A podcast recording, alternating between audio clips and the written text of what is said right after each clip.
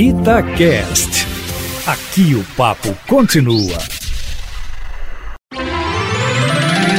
Seu dinheiro vale ouro. Matheus, a Selic subiu e tem previsão de subir de novo. Vale a pena investir no Tesouro Direto agora com essa alta da Selic, Matheus? Bom dia para você.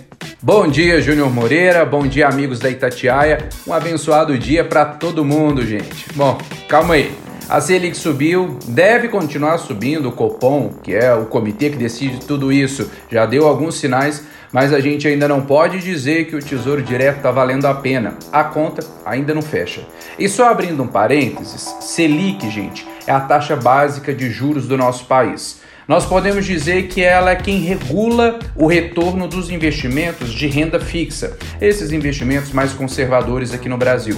E também é um instrumento de controle da inflação. Inclusive, esse é um dos motivos que ela está subindo, para tentar dar uma freada na inflação. Para sua reserva de emergência voltar lá para o Tesouro Selic, que é um tipo de investimento dentro do Tesouro Direto, ele ainda precisa pagar mais, viu, Júnior? Agora, claro que nós precisamos olhar a estratégia de investimento de cada um. Sempre recomendo você equilibrar a sua carteira tendo uma boa parte em renda fixa, que é aquele retorno seguro, previsível e que pode até não fazer seus olhos brilharem porque aquele retorno, aquele rendimento está bombando, mas com certeza vai acalmar, acalmar seu coração nas horas mais difíceis. Então, o que, que, eu recomendo? É ainda continuar monitorando a taxa de juros que vai subindo, comparar com outros investimentos conservadores que você tenha na carteira e, claro, naquele momento que a gente perceber que está valendo a pena, aí sim, olhar um pouquinho mais para o Tesouro Direto.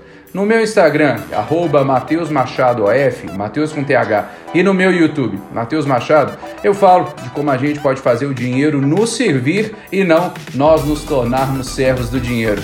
Um abraço para você, Júnior, até breve, e um abraço para você, querido amigo da Itatiaia.